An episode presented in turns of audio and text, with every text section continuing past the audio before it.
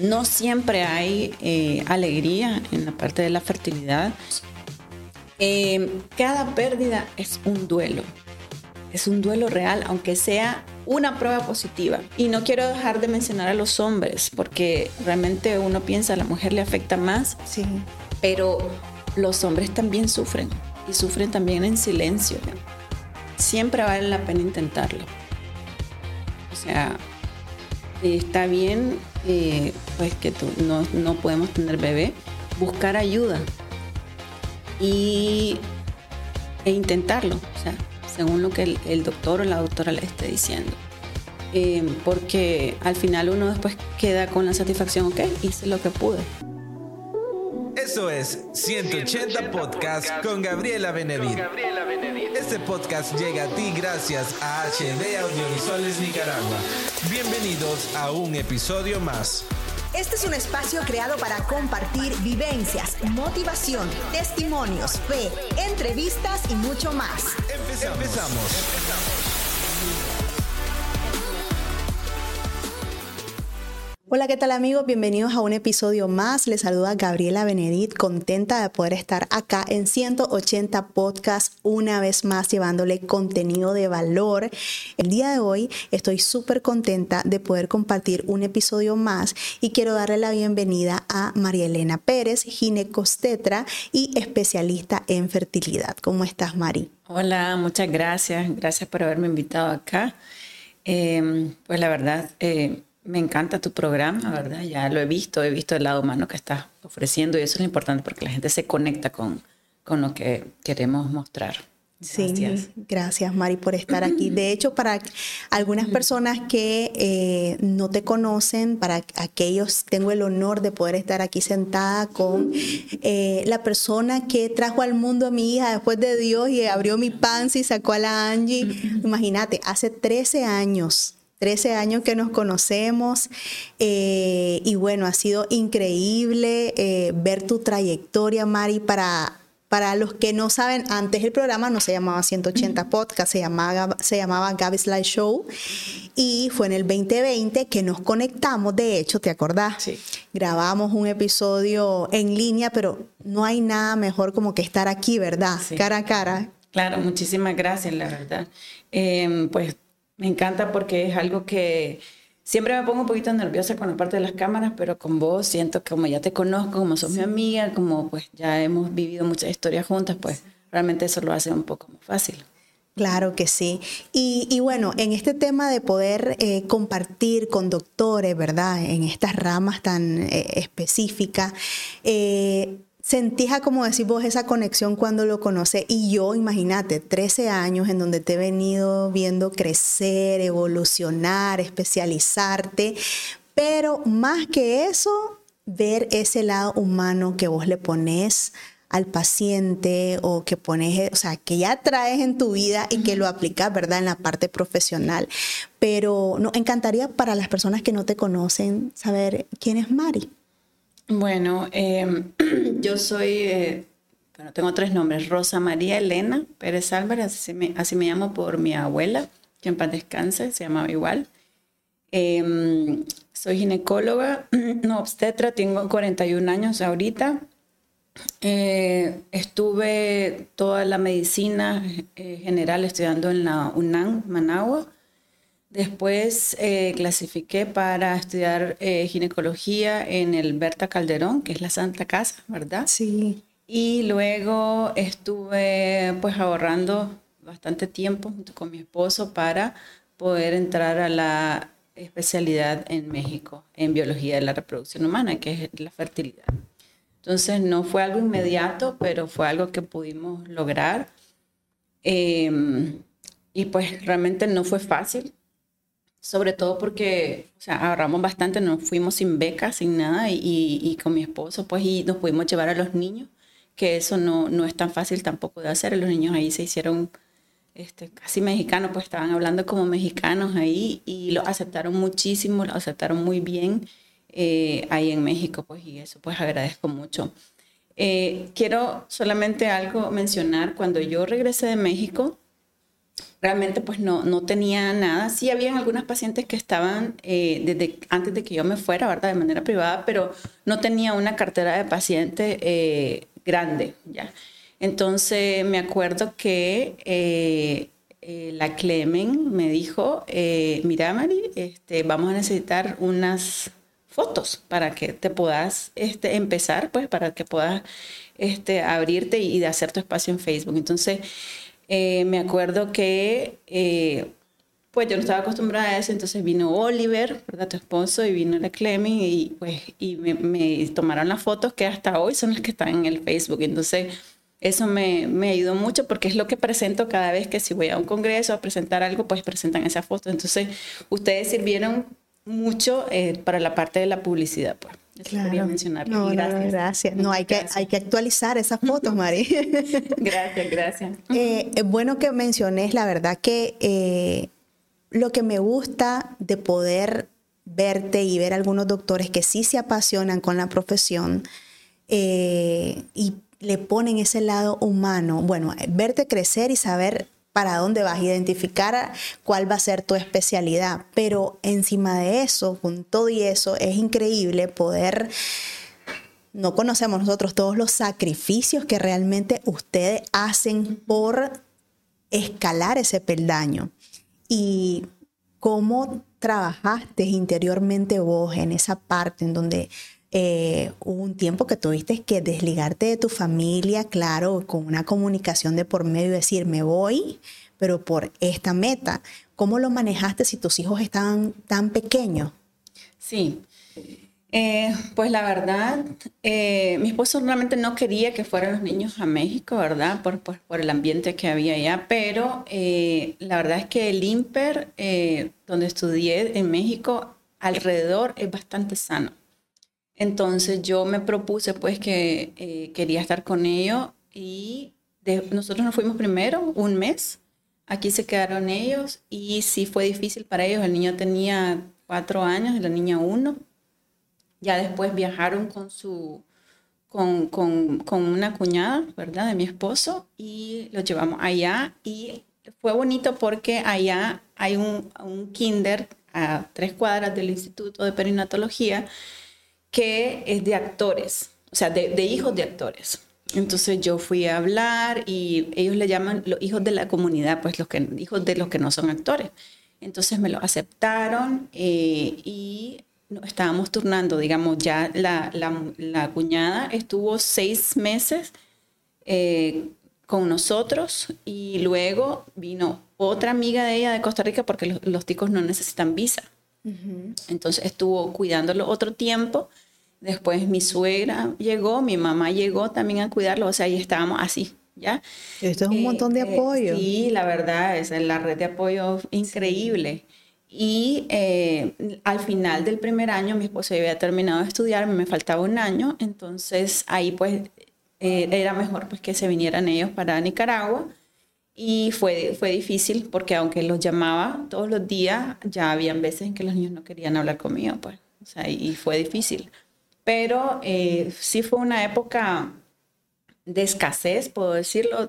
Eso lo pongo, lo puse también en, en mis redes un momento. Hubo un momento que yo, yo no tenía para comprarme una, una chinela de baño.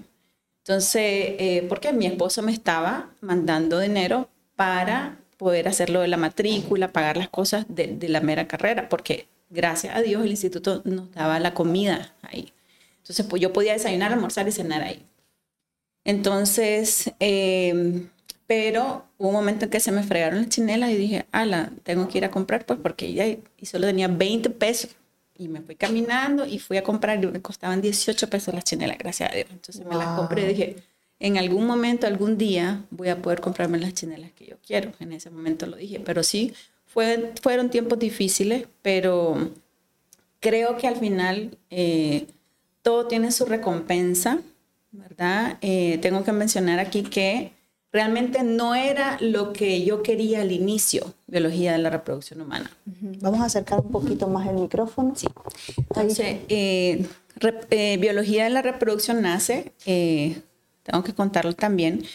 Más o menos eh, un año antes, eh, o dos años antes puede ser, en el 2014, yo atendí a una pareja de alemanes en una clínica que atendía en el reparto San Juan. Entonces, yo les pregunté que tenía 39 años los dos y no tenían hijos. Entonces, les pregunté así, eh, ¿ustedes no, no, tienen hijos porque no quieren o porque no pueden? Una, una pregunta un poco difícil de hacer, pero la hice. Claro. Entonces me dijo el señor, bueno, es porque yo tengo poco conteo de espermas. Entonces, con lo poco que sabía de, reproducción, les dije, bueno, eso se puede mediante fertilización in vitro. Entonces, ellos eh, se quedaron asustados porque siendo alemanes, en Alemania les habían dicho que no, y viviendo en Costa Rica les habían dicho que no, más, desarrollados que Nicaragua. Entonces, eh, se fueron un poquito escépticos y meses después volvieron, doctora, queremos ver qué más nos puede ofrecer. Entonces yo le dije, bueno, la verdad es que no es mi área, pero lo voy a llevar de la mano con quien sea. Entonces ya lo llevé al centro de reproducción, ¿verdad? Que queda al lado del hospital, Vivian.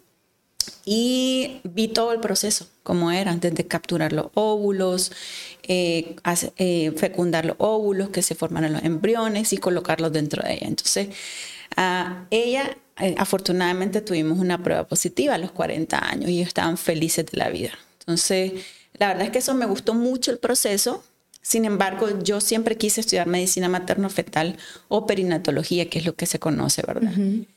Eh, y em, cuando yo apliqué, yo, cuando yo iba a aplicar al IMPER, al Instituto de Perinatología en México, yo iba por, por materno-fetal. Entonces me contacté con una amiga, colega, y me dijo, pues me explicó que eh, no era fácil, que el examen estaba difícil, sobre todo que no, el tiempo, o sea, de los dos años eran súper difíciles porque hacías turno cada cierto tiempo, entonces eh, realmente la pensé por, por mis hijos, pues porque yo me los quería llevar. Entonces, sin embargo, hablé con otra amiga eh, que se llama Carelia Castillo, que en paz descanse, ya te voy a contar, entonces ella me puso todo diferente, o sea, me dijo, doctora, biología de la reproducción es muy lindo, no me gusta materno, eh, va a tener tiempo para sus hijos, entonces no, hay, no hace turno, entonces yo, yo estaba como, ok, eh, esto es lo que, lo que voy a hacer, entonces yo lo cambié realmente por los, por los niños. Entonces, pero al final eso fue lo que me salvó, porque ahorita me encanta lo que hago, o sea, me encanta y, no me veo como materno-fetal, me veo como bióloga de la reproducción, pero esa fue la, mi amiga, la que está en el cielo ahorita, ¿verdad? Me ayudó muchísimo y, pues sí, por eso fue que estudié biología. Qué increíble la red de apoyo, las personas claves que Dios te va poniendo en el camino como para orillarte a encontrar lo que, lo que te hace feliz, lo que te hace plena. Y, y lo mejor de todo es, bueno, es difícil, ¿verdad? No, bueno, te pregunto, es complicado la parte de la familia cuando vos estás en esta carrera de la medicina. ¿Qué tan complicado es? ¿Cómo, cómo lo logran manejar ustedes? Porque eh, es bien demandante en cuanto al tiempo. Entonces, cuando vos empezás la carrera ya sabes realmente a lo que vas. Y cuando están los hijos de, de por medio y esposo, ¿qué es lo más difícil de eso? Bueno, cuando uno decide estudiar medicina, realmente uno no sabe lo que va. No sabe lo que va definitivamente, porque uno, o sea, la carrera son, la medicina general eran siete años cuando yo empecé a estudiar, ahora son ocho, porque son dos años de servicio social. Luego, dependiendo de la especialidad que uno quiera, pueden ser tres o cuatro años. En mi caso fueron cuatro años de ginecología. Y luego si quieres subespecializarte, que eso también te cambia la vida, pues son dos años más o tres años más, dependiendo de dónde estés. Entonces, em, yo me acuerdo que cuando yo entré a medicina, yo dije, ok, puedo, voy a aprender otro idioma a la par. Y la verdad es que no, no, no se puede, pues no se pueden las dos cosas. En medicina era desde el primer año de 8 de la mañana a 4 de la tarde y te dejaban un montón de cosas que hacer. Em, y eh, el tercer año es el más difícil. No sé si ha cambiado un poquito el currículo, el, pero eh, el pensum, perdón, pero eh, sí, o sea, es súper demandante, pues terminábamos a las 10, 11 de la noche y de vuelta otra vez a las 7, 8 de la mañana. Cuando yo dije, bueno, la verdad es que yo entré a estudiar medicina porque yo quería ser pediatra. Pero eh, cuando estuve en la mascota, eh, como estudiante y como en el internado, eh, realmente fue bien difícil. La mascota era en esos momentos donde no había ventiladores, entonces estaba llenísimo de pacientes. Yo le rindo el charro a los pediatras, la verdad, eso sí es bastante difícil. Y había momentos en los que había tanto dengue, tanta diarrea, tanta enfermedad respiratoria, que nosotros como internos, eh, que son el sexto año, preferíamos estar dando ambú o, em, empujando, siendo como ventiladores a los bebés que estar atendiendo a los niños porque llorando, no sabíamos qué tenía, o sea, es difícil realmente decir que tiene un niño. una embarazada por lo menos te dice qué, qué siente, pero un niño es bien difícil. Entonces, la parte de la intuición es difícil. Yo dije, ala. Y sobre todo la parte humana en la que a veces había niños que, que, pues, que fallecían y entonces yo no podía con eso, definitivamente, ya no podía. Y eh, yo dije, no, no, no puedo ser médico, pues no puedo ser pediatra. Entonces ya cuando estuve en el social, que me tocó en Nagarote, que lo recuerdo mucho, todos los, a todas las enfermeras, todas las doctoras que estuvieron allá, siempre me ponían en la parte de control prenatal, control prenatal. Y entonces me fue gustando, me fue gustando porque es algo que, eh, siempre lo digo, eran dos pacientes en uno y no solamente tenía que ver una enfermedad, sino que era podía haber a un chequeo ginecológico, podía haber un control prenatal, o sea, algo sano y sobre todo, no era algo solamente médico, o sea, era, era algo que también podía yo operar quirúrgico. Entonces, esa combinación me, me, me, gustó mucho, pues. Entonces, por eso decidí, eh, me acuerdo que en el examen de admisión de, para, para las especialidades en sí, te ponían dos opciones. Entonces, yo puse ginecología, primera opción, ginecología, segunda opción. O sea, que si no quedaba, pues no quedaba en nada, ¿ya?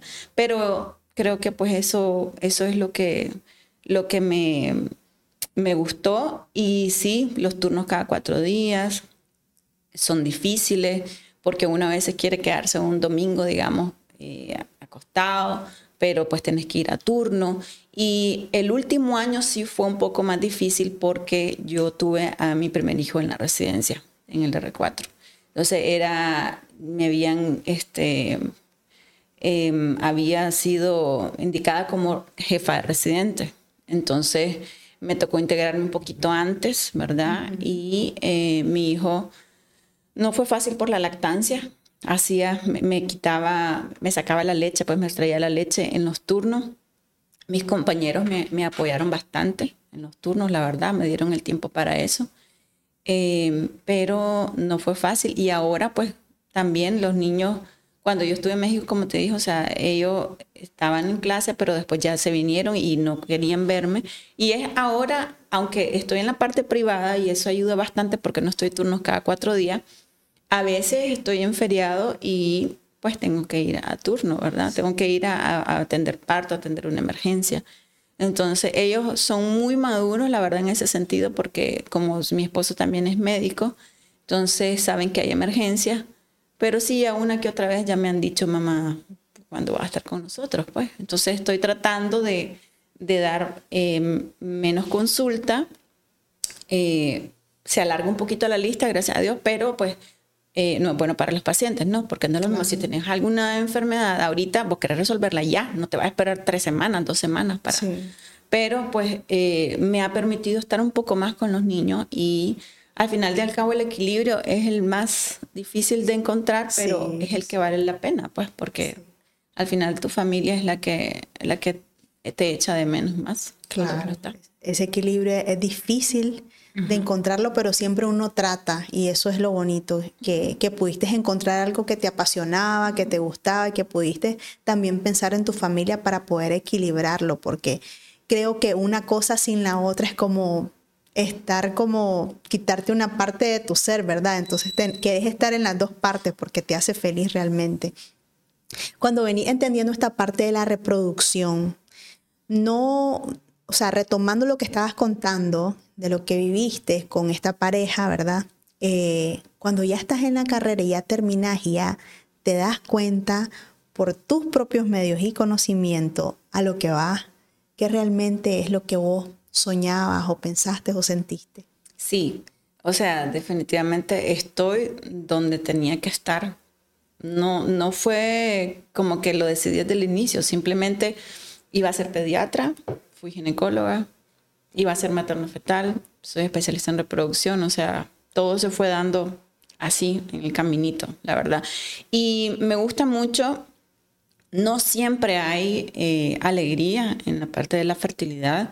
Sí. Eh, me ha tocado también, y yo creo que eso no nos lo enseñan mucho en la parte de la carrera, pero sí pienso que necesitamos una parte de terapia también, nosotros Sí. como especialistas en reproducción, eh, como- en general como médicos. Sí, Eh, pero el especialista en reproducción, como lo dije, o sea, a veces hay historias tan bonitas, se va el paciente y viene una historia triste, entonces tengo que estar lidiando con la parte de las emociones también, eh, pues aunque, aunque los pacientes me noten de manera normal, pues, Sí. pero sí, sí, eh, sí llega, pues, porque hay pacientes que no siempre se logra el embarazo.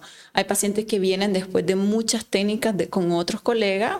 Eh, me imagino también que colegas míos, porque somos pocos, somos como 12 o 13 en el país, de pueden recibir también pacientes míos, porque claro, el paciente está desesperado, ¿me entendés? O sea, quiere una respuesta, quiere, quiere un positivo, quiere un bebé en casa, pero no siempre se logra. Y las veces que se logra es es súper lindo, pues, porque a veces hay historias de 5 o 10 años sin, sin, sin haber podido lograrlo y, y es bien bonito. Pero no todo, no todo es color de luz. sí, no todo es color de rosa y eh, seguramente es difícil para vos eh, entregar una noticia que no esperaban y cuál ha sido uno de los casos como que más te ha trastocado en, en estos años que llevas. Em, bueno, siempre digo que peor es que una prueba negativa es una prueba positiva que después termina un aborto. Entonces, eh, tengo una paciente que quiero mucho, ahorita está en, está en reposo, se, se colocó un implante ahorita, ¿verdad? Pero eh, lleva tres pérdidas, tres pérdidas. Entonces, eh, en la tercera pérdida le hicieron legrado las otras dos pérdidas, lo cual no es tan bueno porque intentamos tocar lo menos posible el útero. Entonces, fue como, no habíamos terminado de estudiarla, pero salió embarazada. Entonces, eh, fue la ilusión, pues estoy con la doctora, todo va a salir bien, pero no habíamos terminado de estudiarlo. O sea, hay factores que no se han estudiado. Entonces, eh, le dije, bueno, vamos a intentar entonces con el, la pastillita, el misoprostol, y ella me enseñó pues cómo salió completo el, bebé. O sea, salió en la bolsita, salió chiquito y, y pues fue un impacto para ella pues verlo porque era la primera vez que lo veía así, pero era la primera vez que no entraba quirófano. Entonces, explicarle eso, de que otra vez pasó eso, o sea, ya ni, a veces ya ni se ilusionan de estar embarazados porque piensan que puede pasar lo mismo. Entonces, eso es difícil. Tuve una paciente también que eh, acaba de tener su bebé, gracias a Dios. Ese paciente lo tuvo en Costa Rica, su bebé. Esto- eso están haciendo muchos pacientes. Se están yendo a Costa Rica. Este, pues por la parte del pasaporte y todo eso, ¿no? Que es más fácil para, para un tico hacer todo. Entonces, eh, ella eh, tiene 41 ahorita, pero a los 36 años más o menos tuvo un embarazo y a los 38 semanas el bebé falleció dentro del útero. En el segundo, eh, a las 26 semanas, eh, se, desprendió la placenta y también se, se falle- falleció bebé por tener 26 semanas.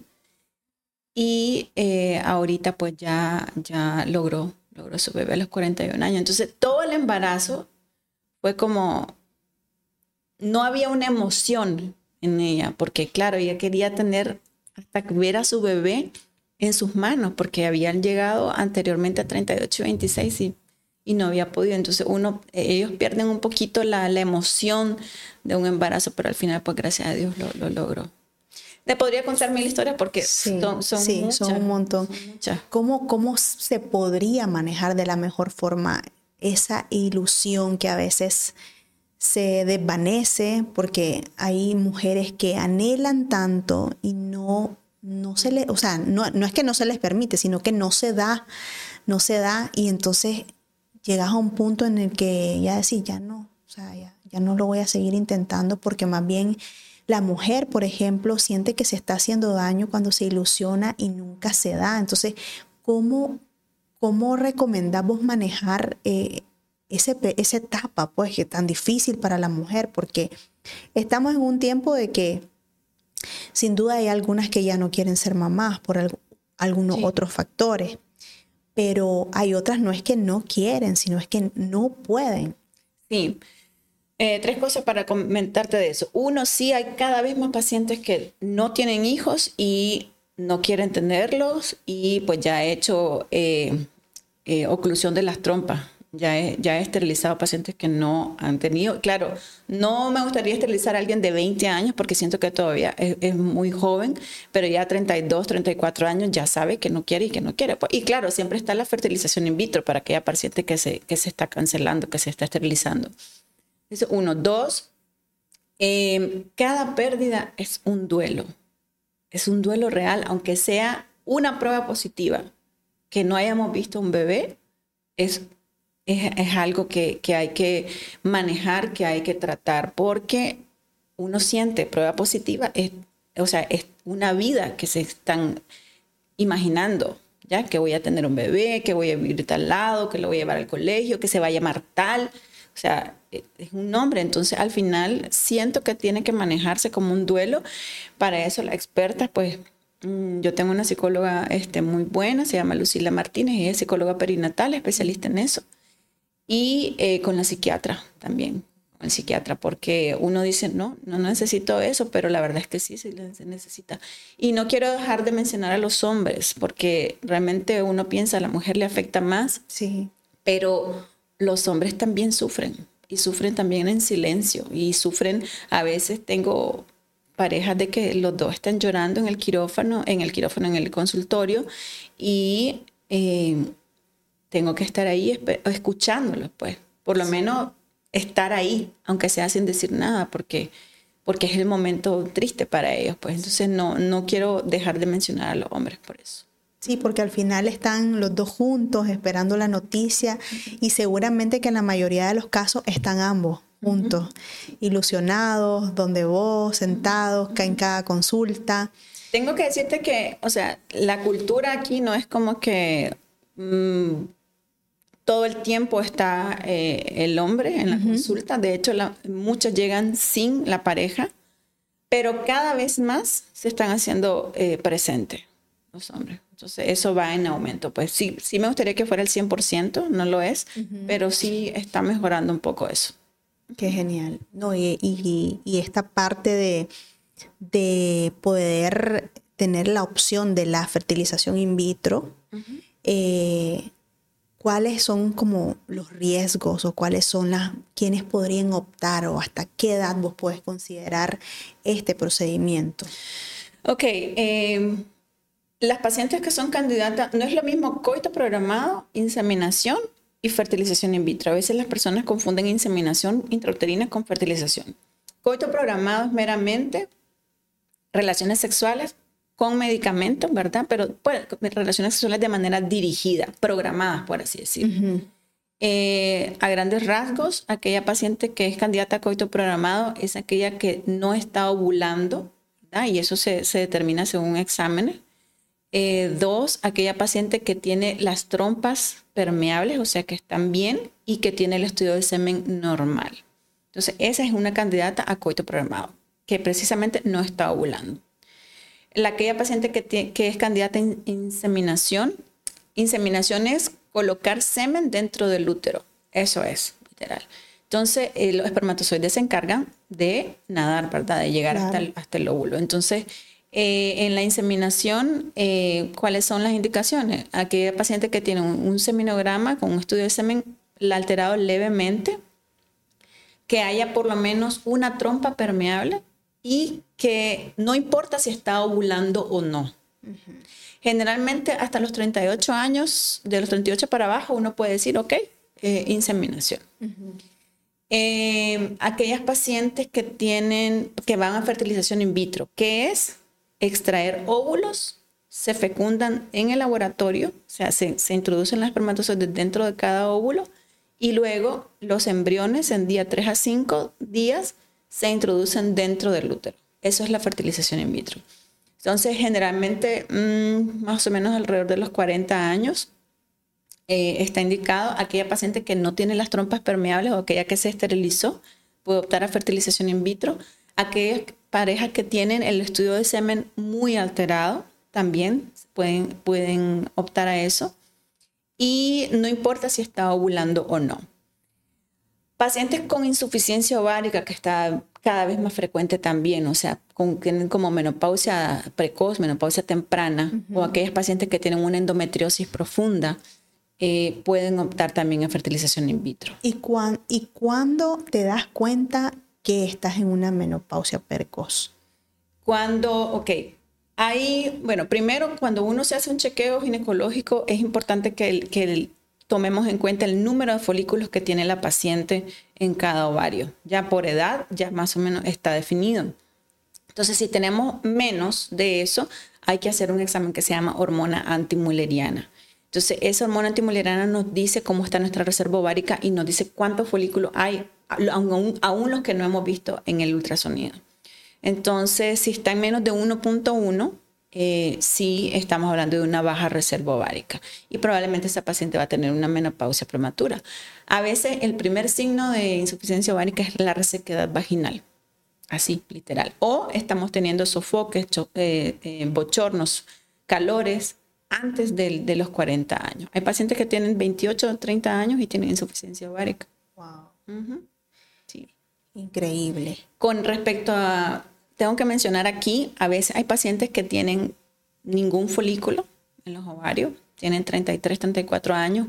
La tiroides juega un papel muy importante, ¿verdad? Y eh, en estos pacientes sí está recomendable eh, la donación de óvulos. Uh -huh. Increíble. Sí. Y en esta parte de, de la fertilización, la infertilidad uh -huh. sería la palabra que voy a mencionar. Uh -huh. Es como que cada vez es más común que las mujeres ya no puedan tener hijos y extraño, o sea, vos te casás normal o todo ha estado relativamente bien y hey, te topas con esta noticia de que ya no, que no, no, no se da de manera natural o no, o ya llevas tres, cuatro, cinco años de casada y no pasa nada. ¿A qué se deben generalmente estos diagnósticos o, que pase esto en, cada vez más? Sí, eso es algo que realmente ha venido incrementándose. Antes era el 10% de las parejas, después el 15%, ahora el 20% y tal vez hasta el 25% de las, de las parejas a nivel mundial. Tiene mucho que ver lo que llamamos disruptores endócrinos. Eh, son como disruptores, son todo lo que afecta a las hormonas, eh, in, interfiere con la, con la acción de la hormona y pueden ser los pesticidas, como mencionaba, puede ser los insecticidas, pueden ser incluso la, la parotiditis, el virus de la, de la parotiditis, de la papera, puede afectar a los, a los testículos, por ejemplo, ¿ya? Y puede provocar una infertilidad en el hombre. Eh, el plástico, los microplásticos que está en todos lados, ¿sabes? El, el topper de las comidas, o por ejemplo, hasta el agua, que la las botellas de agua que tomamos, acordate que a veces están en el sol, uno no sabe dónde están, entonces eso se va filtrando ahí. Eh, realmente, o sea, cada vez sí tenemos más, más infertilidad. Y genético, pues también porque va, va, sí. cada vez hay más pacientes con endometriosis porque su mamá tuvo endometriosis, porque su mamá tuvo insuficiencia ovárica, porque su mamá tuvo síndrome de ovario poliquístico también. Entonces, eso va como en cadena. Uh -huh. Increíble, cada día estamos más eh, expuestos a, a, a, este tipo de, de acontecimientos. O sea, es increíble, pero, pero hay que, por eso ahora hay tanta información, ¿verdad? Y, pero hay que llegar como a las vías correctas, ¿verdad? Para, para Así saber es. realmente lo que... Eso puede hacer un poco la diferencia. No digo que el 100% de los pacientes que van al biólogo van a salir embarazados, pero lo importante es la, la detección oportuna. O sea, si uno, una, una paciente tiene menos de 35 años y ya lleva un año intentando, es importante que su ginecólogo lo derive a un biólogo de la reproducción. Ya cuando salga embarazada es importante que el, biólogo regrese a su paciente, al, ginecólogo, ¿verdad? Para que continúe el embarazo. Y si tiene más de 35 años, a los seis meses hay que ir a buscar, a pedir ayuda. Entonces, a veces llegan pacientes que después de 5 o 6 años no saben que hay biólogo de la reproducción y pues han estado buscando con, ginecología, pues hay que enviar estudios pertinentes. Ok, interesante. Eh, no, este tipo de espacios más bien te ayudan como a ser más consciente, como a entender, porque eh, nosotros que no somos doctores y no manejamos muchos términos, como que no terminamos de comprender por qué pasa tal cosa, cómo me enfrento a tal diagnóstico, a dónde voy, ¿verdad? Y, en este tema de, de, la menopausia, este, Mari, ¿cómo nos enfrentamos nosotros las mujeres? ¿Cómo nos deberíamos de preparar para esta etapa? Bueno, siempre de la mano, ¿verdad? De la salud mental, importante, la psicología, la psiquiatría, como mencioné, porque la menopausia no solamente tiene que ver con la parte de la fertilidad o, de la intimidad en sí, o sea, la resequedad vaginal a veces también ha provocado que la, paciente no quiera tener relaciones sexuales porque siente que le va a molestar, sino también eh, hay que cuidar, el estrógeno es importante para el corazón, es importante para los huesos. Entonces hay que tomar terapia de reemplazo hormonal. No, es, no son anticonceptivos, ¿ya? pero sí una terapia de reemplazo que te vaya a proteger de esto. Ahora, no toda paciente con insuficiencia ovárica eh, va a requerir una técnica de reproducción alta. Hasta el 10% de los pacientes con este diagnóstico pueden salir embarazados de manera natural. De hecho, tuve una paciente con 0.4 de, de que eso es bajísimo, eh, que salió embarazada de manera natural. Y pues se han dado casos así. No es lo usual, pero sí. Entonces, pero claro, decirle a una paciente, mire, o sea, sus ovarios no están funcionando, eh, hay que saber cómo decirle y eso uno le toma tiempo a uno saber cómo, cómo decir las cosas porque el paciente se acuerda después de las palabras que le dijiste. Exacto. y, entonces en este tema de la menopausia, te, ¿cómo te preparas en, en el tema? Bueno, es que a veces porque ignoramos eh, los síntomas o, ignoramos cómo lo debo yo manejar internamente, porque a veces sentimos, pensamos eh, cosas totalmente fuera de lugar y, nos toma mucho tiempo. Eh, por eso te lo preguntaba realmente. Tal vez no, no vamos a entrar en el tema de psicología, pero a grandes rasgos, como cuáles serían las recomendaciones, ¿verdad? de, de podernos preparar tanto de manera clínica, ¿verdad? Con nuestro ginecólogo, como de manera interna y mental. Bueno, em, primero eh, la alimentación, ¿verdad? Ayudar con la alimentación que tiene que ser lo más sano posible, pues no carbohidratos, mucha agua, em, el ejercicio, importante, te ayuda a, la salud de los huesos también el ejercicio y a la salud mental también otra vez porque a veces uno cuando está entrando entre el climaterio y entrando a la menopausia, puede haber un poco de depresión, puede haber un poco de ansiedad, eh, puede haber este, llorar, uno siente que, está llorando y, no sabe por qué. Puede haber caída del cabello, entonces hay que pues, eh, alimentarse bien, como mencioné. Eh, y pues, ir a su chequeo cada, cada año realmente. En el chequeo ginecológico sí tiene que incluir el conteo de los folículos. Genial. No, muchísimas gracias Mari. La verdad que eh, es interesante poder conocer este mundo, ¿verdad? De, de, de, toda la especialidad con la que vos llevas. Yo te admiro por toda la humanidad que pones en cada proceso, con tus pacientes, con esas buenas noticias que das y algunas veces no tan buenas, pero siempre se le acompaña. Eh, y admiro la humanidad, con la, o sea, la humanidad que tenés eh, en cada proceso, tanto en lo personal como en lo profesional, y estoy contenta de poderte tener aquí. Eh, me encantaría que, que primero diéramos algún consejo para la generación que desea dedicarse a esto porque a veces no tenemos idea de qué es lo que se trata, o sea, ¿qué, a qué te vas a meter realmente. No es porque vamos a estudiar porque se me ocurre, o sea, este es un compromiso muy grande eh, con la sociedad y no es que lo vas a hacer a media. Entonces, eh, y vos, que yo te conozco y sé el tipo de ser humano y de doctora que sos, me encantaría que pudieras darle eh, un consejo a esta generación que, que quisiera dedicarse a esto. Que quisiera estudiar fertilidad. Bueno, em, en general, sí, sí, me gustaría decir de que realmente el que estudia medicina, o sea, desde que estudiamos medicina, tenemos que ser más humanos. Y si lo querés poner así en grande, o sea, todo, todo el mundo. Sí, es que es todo. Todo el mundo. Si fuéramos más humanos, más empáticos, esto estaría diferente, la verdad. Pero, pues, ¿qué te puedo decir? Que realmente pensemos que quien estamos tratando es a nuestra mamá, a nuestra hermana, a nuestra familiar. Entonces, ¿cómo nos gustaría que trataran a nuestro familiar? Y hay que hacer a los demás lo que te gustaría que te hicieran a vos, de esa forma. Sí, eso sería. Me encanta, porque realmente mm, a veces nos sentimos muy mal con, algunos escenarios, con algunos diagnósticos, como se entregan, por ejemplo. Entonces es bien complejo y sin duda alguna eh, no vamos a hacer algo a otros que no quieren que, que nos hagan a nosotros o a nuestra familia.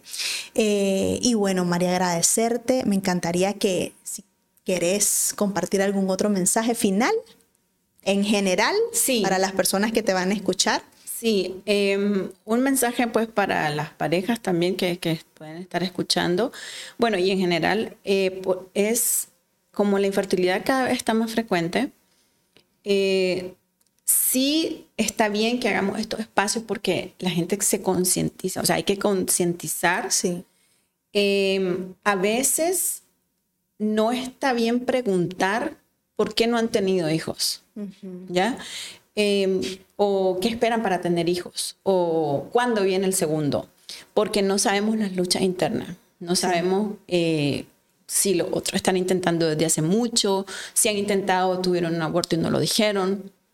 Sí debería ser un tema abierto, pero todavía no lo es. Y mientras no suceda eso, pues es, prudente no preguntar y apoyar, aunque sea pues, en silencio, apoyar, estar ahí eh, porque no sabemos las luchas realmente. Pues, sí, tenés toda la razón. No es un tema tan abierto porque realmente como que se queda muy engavetado interno en el núcleo familiar porque seguramente pues, hay dolor todavía, no se ha sanado y estas parejas o estas familias lo terminan contando hasta que, por ejemplo, tuvieron un hijo y lo sacan. Pero si no tienen el hijo, nunca lo van a contar porque se sienten mal. Entonces, sí, definitivamente tenemos que ser más empáticos y más respetuosos con este tipo de preguntas tan delicadas, porque yo en lo personal te digo, he conocido a muchas parejas eh, o a mujeres que también las veo felices con niños, pero no tienen. Y me atrevo a decir que pues, algo está pasando y no puedo decir, ¿y cuándo vas a tener vos el tuyo? Entonces, totalmente de acuerdo. Otra cosa que me gustaría decirle es que siempre vale la pena intentarlo. O sea, está bien, eh, pues que tú, no, no podemos tener bebé, buscar ayuda y, e intentarlo, o sea, según lo que el, doctor o la doctora le esté diciendo. Eh, porque al final uno después queda con la satisfacción, ok, hice lo que pude. Claro. Exacto. Muchísimas gracias, Mari, por todo tu aporte, por tus consejos. Gracias y espero verlos de nuevo. Claro que sí, no, gracias por tus aportes, por tu ilustración, por tu ejemplo, porque de alguna manera nos damos una idea de qué es lo que se trata, ¿verdad? Todos estos panoramas y cómo se pueden, nos podemos guiar, ¿verdad? Las familias o las mujeres. Eh, y bueno, si tienen alguna pregunta acerca de este capítulo, que yo sé que van a haber muchas preguntas, puedan dejarlas aquí en Spotify o en YouTube. Eh, o bien nos pueden escribir a nuestras redes sociales. Muchísimas gracias Mari por estar aquí. Gracias a todos ustedes por habernos acompañado y nos vemos en un próximo episodio.